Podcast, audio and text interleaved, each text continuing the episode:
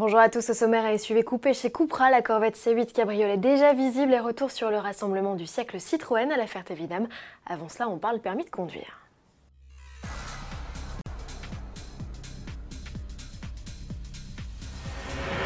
Les trois premières mesures de la réforme du permis de conduire entrent en vigueur ce 22 juillet. Objectif abaisser le coût de l'examen de 30% et les délais de passage. Au menu, l'augmentation du nombre d'heures d'apprentissage sur simulateur.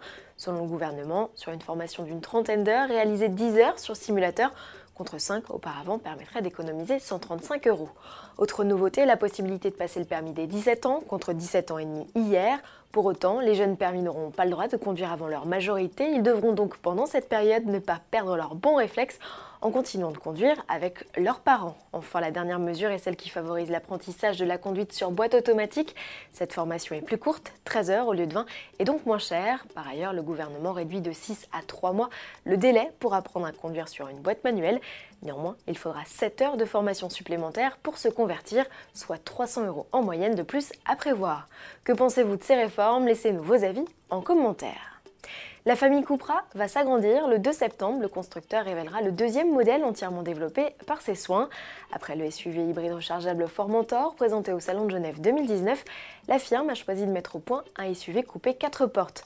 Une nouvelle photo teaser met en lumière la poupe du véhicule.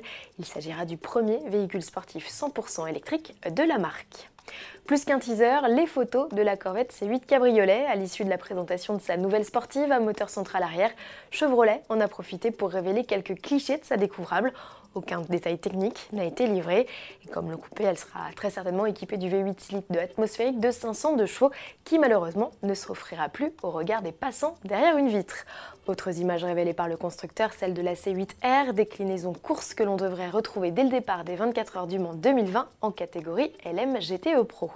C'était l'événement du week-end, le rassemblement du siècle Citroën à la Ferté-Vidame. 4450 collectionneurs avaient fait le déplacement dans l'Eure-et-Loire. Les visiteurs, dont on ne connaît pas encore le nombre exact, ont pu découvrir un musée à ciel ouvert d'une incroyable richesse avec des deux chevaux, DS, SM, traction ou encore Méhari à perte de vue. Les organisateurs qui avaient même installé une réplique de la Tour Eiffel dans les jardins du château proposaient également de découvrir des modèles rares, dont les auto-chenilles, qui ont participé aux croisières noires, blanches et jaunes organisées par André Citroën dans les années 20 et 30. Des modèles qui, comme vous pouvez le voir, avant de se rendre sur le centre d'essai historique du constructeur au Chevron, avaient fait une halte place de la Concorde à Paris. Pour finir, un clin d'œil à Mathieu Santis, Louis Ravel et Guillaume Kremzy, mes coéquipiers de choc des 12 heures du Castellet, une course d'endurance organisée par Peugeot Sport sur le circuit Paul Ricard ce 20 juillet. Sans eux, cette épreuve n'aurait pas eu la même saveur.